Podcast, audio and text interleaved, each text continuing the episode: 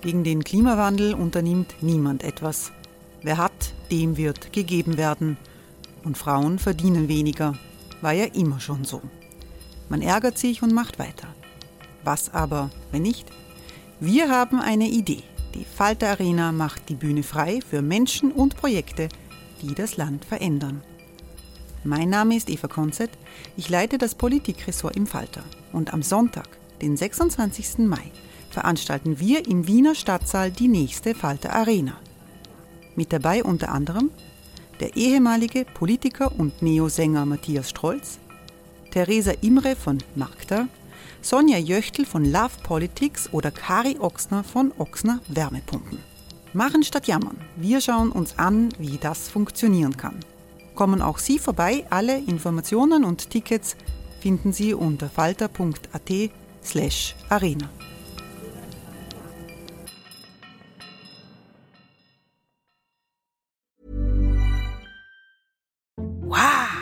Nice! Yeah!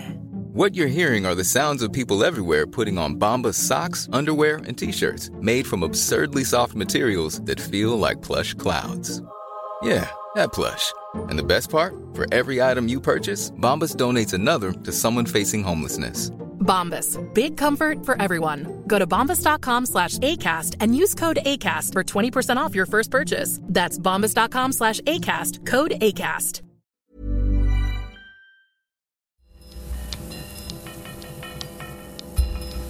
Falter Radio, der Podcast mit Raimund Löw.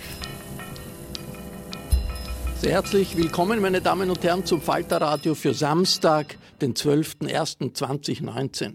Gefälschter Journalismus, der Spiegel und Österreich, so übertiteln wir diese Folge. Was besagt die Affäre um weitgehend erfundene Reportagen im Spiegel für die Glaubwürdigkeit des Journalismus? Das ist unsere Frage. Ausgerechnet zur gleichen Zeit muss sich der Schriftsteller Robert Menasse entschuldigen, weil er dem Europapolitiker Hallstein Zitate in den Mund gelegt hat, die der so nie gesagt hat. Ich begrüße in der Falter-Redaktion in der Wiener Innenstadt den Leiter des Wiener Büros der Zeit, Joachim Riedl. Hallo. Guten Abend. Ich freue mich, dass der langjährige Profiljournalist äh, Herbert Lackner hier ist. Willkommen. Guten Tag. Und ich begrüße den Hausherrn hier, Falter-Chefredakteur Florian Klenk. Hallo. Hallo. Und Anna Goldenberg, die den Aufnahmecomputer überwacht, wird die Stimmung in den sozialen Medien einschätzen. Hallo, Anna. Hallo. Für den Spiegel ist diese ganze Affäre ein ziemliches Desaster. Ein preisgekrönter Journalist hat jahrelang seine Reportagen ganz erfunden oder zum Teil erfunden, und zwar im großen Stil, nicht nur in ein paar Details. Der Mann heißt Klaas Relotius, er hat viele Preise erhalten und steht jetzt als Betrüger da. Der Spiegel sagt, es wird alles untersucht, man will alles aufdecken, aber vor allem rechte Autoren und rechte Medien trompeten ziemlich stark. Da sieht man diese linksliberale Presse, die liefert Fake News. Wie angeschlagen ist die Glaubwürdigkeit der Mainstream-Medien durch diesen Skandal? Joachim Riedl? Na, ich will gar nicht sagen, nur für die Mainstream, es ist für die ganze Branche eine ziemliche Katastrophe. Ähm, weil natürlich in so einer angespannten Situation, wie sie derzeit in Deutschland auch ist, äh, das sofort generalisiert wird äh, allen, allen Medien gegenüber. Also das ist auch für die, uns in der Zeit nicht lustig. Ähm, die Zeit hat auch veröffentlicht Artikel des Herrn Relotius? Nein, Spiegel, äh, Zeit Online hat vor längerer Zeit äh, Beiträge übernommen von ihm, äh, wobei die auch im Checken dran sind, weil das muss man sich vorstellen, das ist ungefähr acht oder neun Jahre her und eine Geschichte, eine neun Jahre alte Geschichte jetzt nachzurecherchieren, ist ein bisschen kompliziert. Jetzt, äh, dass es Fälschungen gibt, gegeben hat, dass äh, die Kontrollinstanzen in den Redaktionen nicht funktioniert haben, das hat es früher gegeben. Man erinnert sich vor vielen, vielen Jahren im Stern sind die angeblichen Hitler-Tagebücher veröffentlicht worden. Die Washington Post, die eine großen Fact-Check-Abteilung hat, hat Pulitzer-Preisträger hm, präsentiert, wo sich dann herausgestellt hat, da waren Fälschungen dabei. Aber jetzt ist doch die Stimmung anders, weil es diese große Auseinandersetzung gibt. Was sind die Medien und rechts, rechts attackiert? Die Medien sind die Konsequenzen dieser Affäre jetzt größer, als das beim Spiegel war oder bei dem, beim, beim Stern war, Herbert Lackner? Ich glaube, beim Stern war es am allerschlimmsten. Das war ja wirklich existenzgefährdend und der Stern ist danach eigentlich nie mehr so wirklich auf die Beine gekommen. Das war nachher nicht mehr derselbe Stern, wie, wie es vorher war. Also das war der schwerste Schlag.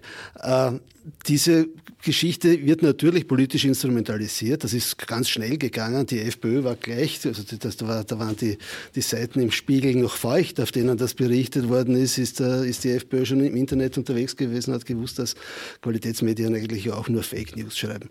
Äh, nur ich bin nicht sicher, ob sehr viele Menschen das glauben. Also die, äh, dem, ihren um mit diesen, den, der Kernwählerschaft der, der, der, FPÖ ist das, glaube ich, ziemlich wurscht. Äh, die lesen das auch nie und, und, und, und die, kriegen das, die kriegen da irgendwas Nebuloses mit und, und, und alle anderen, glaube ich, äh, an denen geht das einigermaßen vorbei. Wie geht der Spiegel damit um? Geht er richtig damit um, Florian? Naja, ich, ich, bin mir, ich, ich, ich würde das auf mehreren Ebenen diskutieren. Der Spiegel geht einerseits richtig um, weil er es zum Thema macht und weil er es aufs Cover gibt und weil er seine eigenen Grundsätze sagen, was ist äh, oder schreiben, was ist, wie der Spiegel-Herausgeber Augstein gesagt hat, einmahnt. Ich finde, dass es äh, in der Form nicht gut gemacht hat. Also äh, Ulrich Fichtner hat eine ähm, lange Reportage geschrieben über Relotius, die mir zu verspielt war und zu irgendwie zu, zu literarisch. Also da hätte ich mir am Anfang einfach mehr ein Faktstück erwartet. Ich glaube, es gibt vier Facetten in der ganzen Affäre. Das eine ist die Frage, äh, die, die reine strafrechtliche Seite. Es gibt einen Betrüger, der hat eine Zeitung reingelegt, der hat offensichtlich mit hoher krimineller Energie und mit viel Mimikrie und Täuschungsmanöver es geschafft, eine ganze Redaktion sozusagen äh, zu, zu, zu, aufs Kreuz zu legen. Ähm, es gibt die Verantwortung des Spiegel und die Frage, wie schnell oder wie viel früher hätte der Spiegel das bemerken müssen. Die legendäre Fact-Check-Abteilung hat offensichtlich, wie man jetzt herausfindet, in vielen Dingen, die man leicht überprüfen hätte können, eben nicht diese Fact-Checks durchgeführt. Die es in anderen ist, Medien sind, gar nicht die gibt. in anderen in Medien gar nicht gibt. nicht gibt. Da muss man sagen, da hat der Spiegel sozusagen eine Verfehlung auf sehr hohem Niveau begangen, weil sich der Spiegel etwas leistet, was österreichische Zeitungen überhaupt nicht haben. Aber er hat es eben und deswegen zahlt man auch viel für den Spiegel, weil er eben diese Abteilung hat. Ich kann mich erinnern, wir hatten einen Kollegen hier, der ist von einer amerikanischen Zeitung interviewt worden, da haben tatsächlich Fact-Checker angerufen und haben das, was der gesagt hat, ihn noch einmal gefragt, ob er das wirklich gesagt hat. Das war wirklich beeindruckend. Ja? Und stimmt das auch? Und äh, mir hat es gibt einen schönen Vortrag von Seymour Hirsch, dem bekannten Aufdecker, der die Geschichte erzählt, dass Jonathan Franzen im New Yorker äh, ein Stück geschrieben hat, eine, eine, ein Fiction-Stück, also eine, einen, einen Essay. Äh, und da geht es darum, dass im Zweiten Weltkrieg Big Ben läutet. Und die Fact-Check-Abteilung des New Yorker hat herausgefunden, dass der Big Ben im Zweiten Weltkrieg gar nicht geläutet hat und ob sie das rausstreichen sollen oder ob das jetzt eine literarische Erfindung ist. Also nur um das Niveau im angloamerikanischen Raum zu hat natürlich die beste Fact-Check-Abteilung aller amerikanischen Medien. Also viele Aber andere sind dann das nicht muss man so, Die äh, dritte stark. Ebene ist die Kritik der Rechten, die sich bitte an der eigenen Nase nehmen sollen. Ich erinnere nur an die Fa wirklichen Fake News vom Herrn Gutenus und äh, es gibt eine eigene Seite über die Unwahrheiten des Herrn Strache, wo man jeden Tag nachlesen kann, was der jeden Tag hinausblast an Unwahrheit. Ich sage nur die Kornkammer der Sahara. Die Gut, das sind aber keine Journalisten. Das sind ne? keine Journalisten, aber jemand, der sozusagen sein politisches Geschäft damit betreibt, dass er immer wieder Unwahrheiten verbreitet und zwar äh, durchaus vorsichtig, sollte sich nicht groß aufführen. Und die vierte Frage ist die Frage, was wir daraus lernen. Ja, äh, was, was heißt das für uns Mainstream-Medien. Ich mag den Begriff nicht sehr gerne. Was heißt das für den Journalismus? Und ich glaube, es muss heißen, dass es viel mehr Quellentransparenz braucht. Diese ganze Geheimnistuerei, dieser, äh, dieser, dieser Papierlsteck-Journalismus, der bei uns in Österreich herrscht, dass man sagt, wir haben da ein exklusives Dokument und das spielen wir jetzt groß auf. Nein, wir sollten dazu sagen, von wohin wir das Dokument haben, in welcher Absicht wir es bekommen haben, warum wir es jetzt publizieren, warum wir vielleicht nicht den gesamten, die gesamten Informationen haben. Also viel mehr Transparenz in die Hintergründe. Jetzt, äh, Anna Goldenberg, die sozialen Medien. Wie reagieren die sozialen Medien auf diese doch relativ offensive Strategie des Spiegel, der sagt, wir legen das alles, sagen alles, was alles passiert ist und schreiben ausführlich darüber. Kommt das irgendwie an in den sozialen Medien oder ist da äh, Häme, die dominiert? Also zumindest auf Twitter, das ja in Österreich ein Journalistenmedium ist, kommt das sehr wohl an, also im Sinne von, es, es wird registriert. Also man hat in den Weihnachtsferien, wer auf, auf Twitter war, da ging es um, um kaum irgendwas anderes. Also Relotius ist jetzt irgendwie mittlerweile so ein geflügeltes Wort und ähm, ja, man, man macht schon Witze darüber. Aber ja, also es ist, glaube ich, so diese, die, die Diskussion reicht auch so von, ist das, war das jetzt ein krimineller Einzeltäter zu, ist das ein großes systemisches Versagen, das wir da irgendwie aufdecken und dann fängt man natürlich auf Twitter auch sehr schnell an, da irgendwie hinein zu interpretieren, was das jetzt eben aussagt über jenes System. Der Relotius, äh, der ist in, hat auch in Österreich publiziert. Äh, du hast ihn in der Zeit, äh, hast mit ihm zusammengearbeitet, nein, ihn nein, gekannt. Nein, nein, nein, nein. nein. Sondern? Nein, Nein, im Datum haben sie einige Texte nachgedruckt, wo sie jetzt draufkommen, ist alles rein erfunden. Und wie weit das Profil hat auch einige Texte von ihm gehabt, aber ja, wie weit die jetzt schon lang sind, weiß ich nicht. Aber ich, möchte, ich möchte nur zu zwei, zwei Dinge anfügen. Das eine ist, ich glaube, es ist, auch wenn wenig äh, was der Herbert Lackner gesagt hat, das ist eh nicht so relevant für die FPÖ. Nein, es ist sehr relevant, weil die mit einem Ausdruck äh, hantieren, das generelle Misstrauen äh, ausdrücken soll, nämlich Lügenpresse. Und genau das finden Sie bestätigt.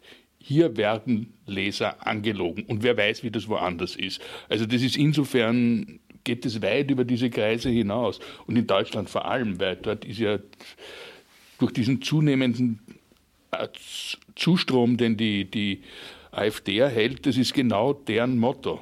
Ja? Die, die können das jetzt groß ich auffahren. ich wollte nur sagen, man sollte die politische Wirkung von so etwas nicht überschätzen. Das ist für unsere Branche natürlich furchtbar. Sowas, sowas darf nicht sein, sowas darf nicht geschehen. Äh, dass man da so lange darauf reinfällt, ist, ist, ist bemerkenswert.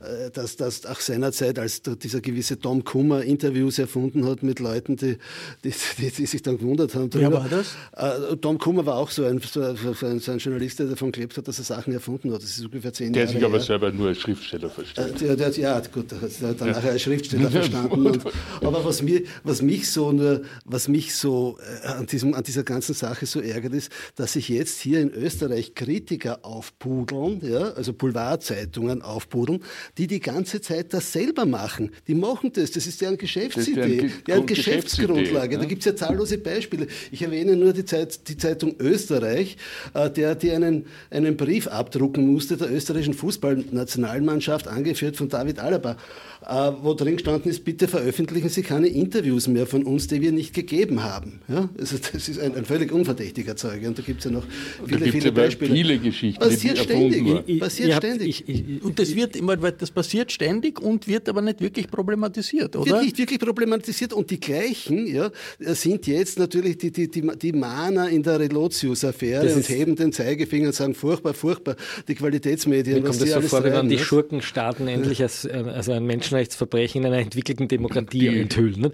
Aber dennoch, ich glaube, es gibt da schon eine strukturelle Frage. Ja? Das ist kein Zufall, dass der Elotius äh, ein, ein, junger Kollege von einer Journalistenschule war, der viele Preise gewonnen hat. Es gibt eine Kultur im deutschen Raum, die viel stärker ist, glaube ich, als in Österreich, die sozusagen dahin geht, Journalistenpreise zu gewinnen, den Kischpreis zu gewinnen, schön zu schreiben, dann im Frack oder im Smoking diesen Preis zu bekommen. Also da hat sich schon eine Industrie an Storytellern entwickelt, Nein, ja, da, da die man, oder lass mir den Punkt noch aus, Ja. wo man sozusagen, wer kann es schöner, wer kann es origineller, wer kann es noch packender beschreiben und das eigentliche Handwerk des Journalisten, nämlich da äh, sozusagen einmal die Fakten gerade zu kriegen und, und, und, und die, die Recherche dok zu dokumentieren und auch transparent zu machen, ist da wahrscheinlich ins Hintertreffen geraten. Und ich glaube, dass Relotius so jemand war, der offensichtlich auch, wenn man das im Spiegel nachvollzieht, da auch in einen gewissen Wahn sich hineingesteigert hat. Ne? Das ist ja wie, ein- wie ein Aber Hochstapler. ich meine, ja. Faktencheck, also wenn ich dem äh, Herbert Lackner folge, folge, ist ja etwas, das, ich weiß nicht, in der, in der Boulevardpresse in Österreich einfach völlig inexistent ist. Also man, Ja, vollkommen inexistent. Ich, ich meine, Aber- kann das sein? Ich, aber- ich aber jetzt, ich- bin da- jetzt von außen kommen und denke, Ja, okay, ja. es, es haben alle nicht so, so, so, so, so starke Überprüfungsabteilungen, Fact-Check-Abteilungen wie der New Yorker. Aber dass man grundsätzlich Medien hat, die Fantasie-Dinge schreiben oder Sachen schreiben, die nicht stimmen, gibt es in Amerika auch, die kriegt man am Supermarkt. Da ist John F. K., besucht sein eigenes Grab, Ja gut, der das Aufmacher. Das weiß ja jeder, aber, aber dass, Elvis dass das lebt, erfunden, ja, Elvis lebt, das weiß ja jeder, dass das erfunden ist. Sind die österreichischen Boulevardmedien eine Mischung? Nein, lass mich vorher zu was anderem sagen. Ich glaube, durch diese ganze Fact-Checking, das, das der Spiegel so hoch hängt, bauen die einen Mythos auf. Ich habe ja selber zwei Jahre lang für den Spiegel gearbeitet. Ich habe auch Reportagen in entlegenen Weltgegenden gemacht. Ähm, und was dort ist, auch der Fact- Fact-Checker muss sich verlassen können, wenn er Zitate, die du bei einer Reportage aufschnappst und niederschreibst, ja, die kann er nicht nachprüfen. Ja? Und vor allem da kann er nicht einmal wen anrufen. Also ich habe mal eine Geschichte gemacht über Kinderprostitution in Manila und habe Mädchen gerne zitiert, ja. Die kann er nicht anrufen, ja. Das ist nicht so. Und dann schreibt er immer ins Manuskript ein R hinein. Das heißt Recherche oder Eigenrecherche. Und dem, dem muss er das vertrauen, ja. Ich meine, die Frage ist ja auch, diese äh, Fälschungen oder Erfindungen haben wir nicht unbedingt jetzt eine politische Tendenz, oder kann man das sagen? Also Na, ist oh da, ja, die- die- ist da, diese- ist da, äh, wird da etwas unterstellt oder wird eine politische Botschaft gebracht, die das aber jetzt verfälscht? jedenfalls nicht so eine direkte politische Tendenz wie die Fälschungen bei uns. Jeder erinnert sich ja noch, vor wenigen Monaten gab es ja bei uns diese riesige Geschichte in, glaube ich, Krone.at oder in der Kroner Zeitung sogar was, dass 20.000 dass 20.000 mit Messern bewaffnete Flüchtlinge Ryan Reynolds here from Mint Mobile. With the price of just about everything going up during inflation, we thought we'd bring our prices down. So to help us, we brought in a reverse auctioneer, which is apparently a thing. Mint Mobile unlimited premium wireless. Ready to get 30, 30, bit to get 30, bit to get 20, 20, 20, bit to get 20, 20, bit to get 15, 15, 15, 15 just 15 bucks a month. So, Give it a try at mintmobile.com slash switch. $45 upfront for three months plus taxes and fees. Promo for new customers for limited time. Unlimited more than 40 gigabytes per month. Slows. Full terms at mintmobile.com. äh, in der, an der bosnisch-kroatischen Grenze lauern und, und nichts anderes im Sinne haben als Nein, stimmt kommen. nicht, stimmt nicht. Also zum Beispiel diese Geschichte, die berühmteste Fälschergeschichte, natürlich diese über, über Fergus Beim Falls, Relotius, ja, ja. beim Relotius, also über diese amerikanische Kleinstadt in Minnesota, ähm, die ist in Hamburg als Idee entstanden. Die haben gesagt, jetzt nach der Trump-Wahl und nach diesen Trump-Zeiten, wir fahren hinüber und beschreiben anhand einer Kleinstadt, was für Hinterwäldler die Amerikaner sind. Politisch, und die sind dort sehr sympathisch und weltoffen und gar nicht so hinterwäldlerisch, nicht offensichtlich. vor allem, es ist auch vollkommen idiotisch, ja, weil äh, die, da hat mehrheitlich Hillary Clinton gewählt, dieses, dieses Städtchen. Ja, aber, die, Aber ich will mich nochmal, ich, will- mir ist es, ich finde, wir sind noch zu defensiv, was sozusagen die eigene, die, die, die eigene Struktur anlangt. Ja, wir haben es in, in Österreich, dass die Boulevardmedien Geschichten drucken und Märchenmedien sind. Das ist sozusagen jedem verständigen Leser muss das irgendwie klar sein. Ja, beim Spiegel ist das nicht so. Und ich, ich will da nicht abrücken davon. Und das sollte die Lehre für Qualitätsmedien sein, zu sagen, wie können wir Sicherheiten einbauen gegen solche Betrüger. Ja, weil das ist ja kein politischer Täter gewesen oder das ist ja kein Politiker, das macht, sondern wie können wir verhindern, dass sowas passiert. Und das beginnt bei der Bezahlung von solchen Texten. Ja, ich bin sicher, die, die, das Datum oder die Zeit, wenn Sie solche Texte kauft, zahlt wahrscheinlich dreistellige, wenn nicht knapp vierstellige Beträge dafür. Also die kriegen einmal nicht sehr viel Geld dafür. Ja. Für, also da kann nicht wahnsinnig viel Arbeit bezahlt werden von dieser Arbeit. Das Zweite ist, wir können uns Fact-Check-Abteilung nicht leisten. Wir müssen darauf vertrauen, dass die Leute, die wir dann als freie Autoren oder als freie Reporter bezahlen, äh, auch noch ordentlich arbeiten. Ja. Das können wir nicht überprüfen. Und das sollten wir in irgendeiner Weise unseren Lesern kommunizieren und vielleicht weniger Weltreportagen einkaufen von irgendwelchen freien Autoren, die sich gerade, äh, naja, wir Aber tun das auch, wir- die wir Zeit macht reden- das auch. Ja. wir Also reden ich- dabei jetzt über ein Problem, das es bei uns nicht wirklich gibt. Also ich war 23 Jahre lang Chefredakteur von Profil und viele, viele, viele Jahre lang äh, innenpolitischer Ressortleiter. Äh, wir haben in dieser Zeit nie ein, keine einzige Innenpolitikgeschichte zugekauft von irgendjemand, die man nicht, wir haben sehr wenige ja. zugekauft und, und sonst, und die, die wir gekauft haben, waren von Leuten, die wir gut gekannt haben. Das Gleiche war in der Außenpolitik. Die Außenpolitik hat natürlich mehr zugekauft, äh, äh, aber, aber das waren auch Leute, die schon seit vielen, vielen Jahren äh, Texte geliefert haben und schon geprüft waren. Also wir so, so ganz schräge äh, Sachen von, von, von außen, die von, von Menschen, die wir nicht, nicht Ja, kennen. das ist ja ein Plädoyer dafür. Ich glaube, dass sich da auch die Redaktionen Aber wieder besinnen müssen, nicht ihre, gemacht. ihre Anna, Anna, Anna, wie, wie so, sozusagen diese äh, Reflexion über die österreichischen Medien und die, die, die, den großen, das große Gewicht, dass diese österreichischen Medien, die also nicht nur Fact-Checks, sondern überhaupt nicht Facts eher auf Kriegsfuß stehen, wird das reflektiert in den sozialen Medien? Auch, ja. Aber ich, ich, ich glaube vor allem, man hat sich sehr verliebt in, in die Geschichte von Relotius, weil einfach dieser ganze, also dieser geniale Betrüger, ich meine, das ist, das ist Filmmaterial und darum hat man da auch also sehr viel dazu gemacht. Ich würde ich würd auch dem Florian insofern widersprechen, dass ich nicht, nicht ganz sicher bin, ob es eine gute Idee und auch so fair vom Spiegel war, das, das aufs Cover zu tun, weil ich meine, die haben 23 Seiten über den geschrieben und ich meine, der Typ ist kein Massenmörder, sondern hat falsche Geschichten geschrieben. Also mir kommt es ein bisschen unverhältnismäßig vor. Ich würde dem Florian in einer anderen Frage widersprechen, nämlich er hat gesagt, äh, bei den Boulevardzeitungen, da weiß ja eher jeder, dass die das erfinden. Also ich, na, von uns, ja, na gut, aber wir reden ja nicht von uns, sondern von den Lesern. Und da, bestreite ich das heftig, dass die Leute das nicht glauben. Natürlich glauben die sehr, sehr viel von Dazu, dem. zu der ganzen Diskussion im Relotius, kommt jetzt auch äh, ein Problem von Robert Menasse. Der Schriftsteller äh, äh, zitiert in seinem Roman Die Hauptstadt den äh, deutschen Europapolitiker, verstorbenen deutschen Europapolitiker Walter Hallstein mit einer Rede in Auschwitz, die nie stattgefunden hat, und einem Zitat, wonach sinngemäß die europäische Vereinigung äh, zur Abschaffung der Nationalstaaten führen soll, dass das das Ziel gewesen ist. Das ist ein Roman, äh, die Hauptstadt, ein Romanschriftsteller ist kein Historiker, äh, und dass es diese Zitate nicht gegeben hat, dieses Ereignis nicht gegeben hat, das ist wahrscheinlich kein Problem. Das ist ein, ein Roman, äh, die, die, ein, eine Romanbeschreibung. Aber Robert Manasse ist mit seinen Zitaten immer wieder auch öffentlich aufgetreten in politischen Diskussionen und er hat diese angeblichen Äußerungen Hallsteins auch in der politischen Diskussion verwendet, wo er sagt, die Nationalstaaten können abgeschafft. Und er entschuldigt sich jetzt dafür nach einigem Hin und Her. Äh, wie ist er damit umgegangen, äh, Joachim Riedl?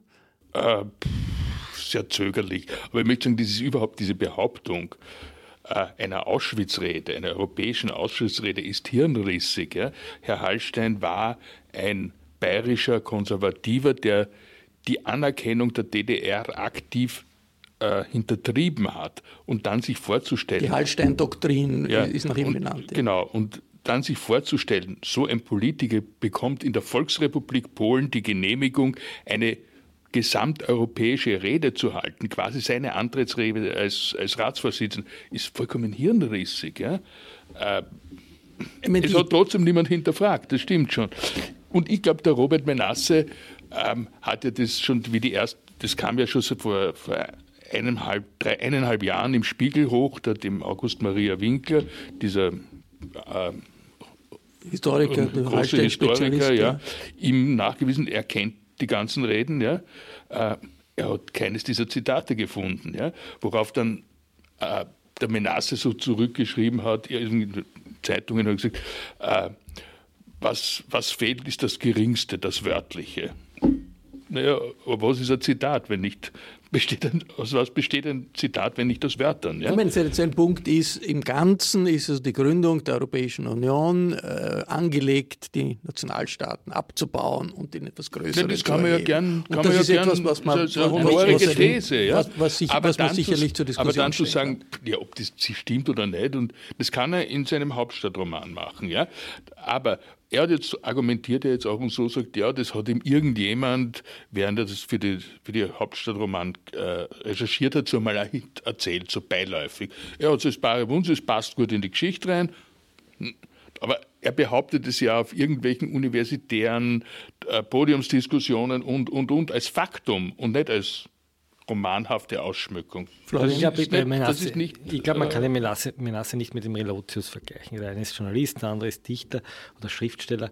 Aber der Menasse ist natürlich jemand, der dadurch gepunktet hat, dass er in Brüssel gelebt hat, dass er sozusagen auch gehört wird, weil er die Brüsseler Bürokratie so schätzt.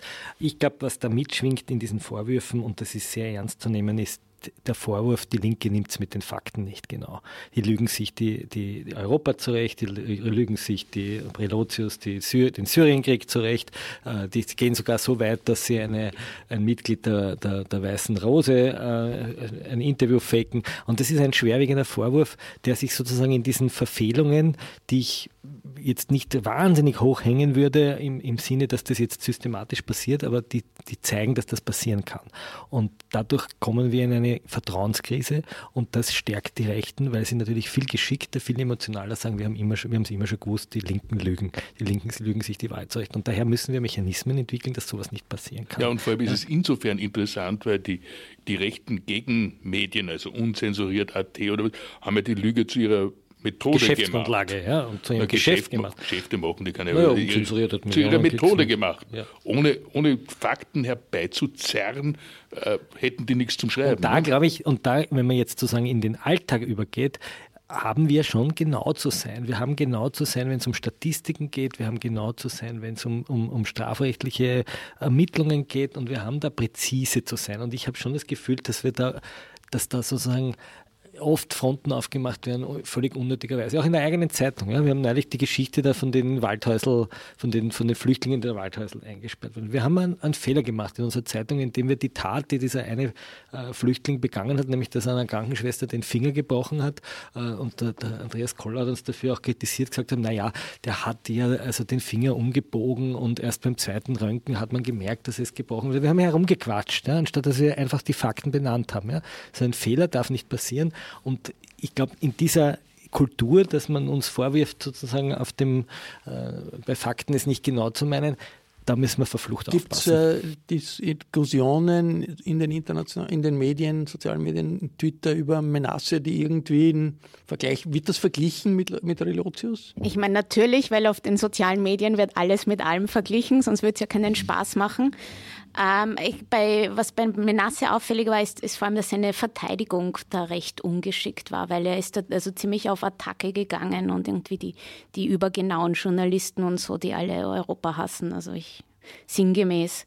Also das, das war sicher nicht sehr geschickt. Aber was anderes, was ich, was ich glaube, was irgendwie so ein bisschen die, die, die, eine Moral von der Geschichte sein kann, ist, dass wir vielleicht uns alle noch einmal das Milgram-Experiment anschauen, das, das Elektroschock-Experiment, wo ein, ein Mann in, in ähm, weißem Mantel die, die Leute dazu auffordert, jemand anderem Elektroschocks zu geben, weil das ein Experiment ist. Und die da tun das dann bis zu einer Höhe, die, ähm, die eigentlich tödlich wäre, aber der, der der den Schock bekommt, war natürlich eingeweiht, wo das dieses Experiment wurde gemacht nach dem Zweiten Weltkrieg, um zu, um zu hinterfragen, warum ähm, Leute auch Autoritäten so hörig sind. Und ich glaube, zu einem, äh, zu einem gewissen Ausmaß haben, haben wir dieses Problem im Journalismus schon auch, weil ich meine, wir, wir vertrauen unseren Kollegen und das ist natürlich auch gut, weil wir müssen zusammenarbeiten. Aber möglicherweise tendieren wir dann dazu, dass wenn jemand entweder mehrere Preise gewonnen hat oder halt den, den ähm, weißen Mantel anhat, weil er schon irgendwie sehr, sehr hoch oben ist, dass man das dann vielleicht nicht mehr so genau hinterfragt. Herbert Lackner, was ist die wichtigste Lehre oder Schlussfolgerung für den österreichischen Journalismus aus dieser Kombination von Malheurs? Naja, man muss natürlich genau sein, man muss natürlich genau recherchieren, man muss natürlich, äh, wenn es heikel ist, vorher kurz mit, mit, mit dem Anwalt äh, sprechen, ob das eh so geht oder ob das anders formuliert werden soll. Aber, aber es muss natürlich alles hinten und vorn stimmen und man muss das natürlich alles, soweit man kann, wenn man jetzt verantwortlich ist in einer Redaktion, überprüfen sehr oft reicht schon Plausibilität, weil, äh, weil, weil wie Joachim Riedl das heute das Hallstein-Beispiel gesagt hat, das ist schon an der Plausibilität, würde schon an der Plausibilität scheitern. Das reicht ja schon oft. Da muss man ja gar nicht jetzt überall anrufen und, das zweite Mal äh, nachfragen. Äh, ich würde nur raten, mich äh, dass man sich nicht fürchtet. Äh, äh, Florian, du hast gesagt, die, jetzt werden die ganzen Rechten werden jetzt kommen und werden sagen, ja, ihr linken Journalisten, da wir wissen eh, wie ihr arbeitet, jetzt sieht man es wieder. Ja? Na, das werden die natürlich tun. Aber das, da, da, muss man sich dagegen offensiv wehren. Richtig, richtig. Da muss man, darf, darf, man nicht in sich zusammensinken, genau. sondern einer sagt, das stimmt nicht. Wir, wir haben seit, seit zwei Jahren keinen oder seit fünf Jahren keinen Prozess mehr verloren und gegen euch schon gar nicht. Und eure unzensuriert AD und wie die, diese diese, das sind ja keine Publikationen, diese, diese Medien alle, ja. alle heißen, äh, äh, äh, da, da können wir echt 20 Sachen sagen, die nicht stimmen. Da, da, gebe ich völlig recht. Ausgabe. Da gebe ich völlig recht. Nur müssen wir, damit das nicht anschlussfähig wird in einer breiten Mehrheit und in einer bürgerlichen Mehrheit, ja, dass die Rechtsextremen das Glauben gegessen, nur damit das nicht anschlussfähig wird, müssen wir unseren Leserinnen und Lesern demonstrieren, dass, dass wir das ganz genau nehmen und welche Safeguards wir haben. Darum geht es mir. Dass man nicht einfach sagt, wir haben einmal grundsätzlich das Wort Redaktionsgeheimnis und Informantenschutz, sondern wir müssen danach trachten, dass wir offenlegen, woher wir Zeug das haben, damit man das nachvollziehen vor, gute. Vorsatz fürs neue Jahr das und das war wird nicht immer Fal gehen, aber zumindest einmal und das war das Falter Radio für Samstag, den 12.01.2019. Ich bedanke mich bei Joachim Riedl, bei Herbert Lackner, bei Anna Goldenberg und bei Florian Klenk. Ich verabschiede mich bei den Zuhörern, die via UKW dabei sind, im Freirad Tirol und auf Radio Agora in Kärnten. Dass keine Fehler passieren, das kann keine Redaktion völlig ausschließen, aber regelmäßig den Falter zu lesen, das hilft auf jeden Fall herauszufinden, was Fakten sind in der Medienwelt und was Fake ist. Ein Falter-Abo können Sie auch im Internet bestellen über www.falter.at slash Abo. Ursula Winterauer hat die Signation gestaltet, Anna Goldenberg überwacht den Aufnahmecomputer zusätzlich zur Einschaltung in die Diskussion und ich verabschiede mich bis zur nächsten Folge. Sie hörten das Falterradio, den Podcast mit Raimund Löw.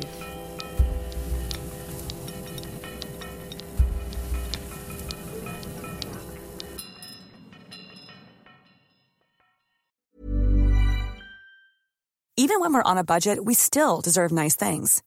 Quince is a place to scoop up stunning high-end goods for 50 to 80% less than similar brands. They have buttery soft cashmere sweaters starting at $50, luxurious Italian leather bags, and so much more. Plus, Quince only works with factories that use safe, ethical, and responsible manufacturing. Get the high-end goods you'll love without the high price tag with Quince. Go to quince.com slash style for free shipping and 365-day returns.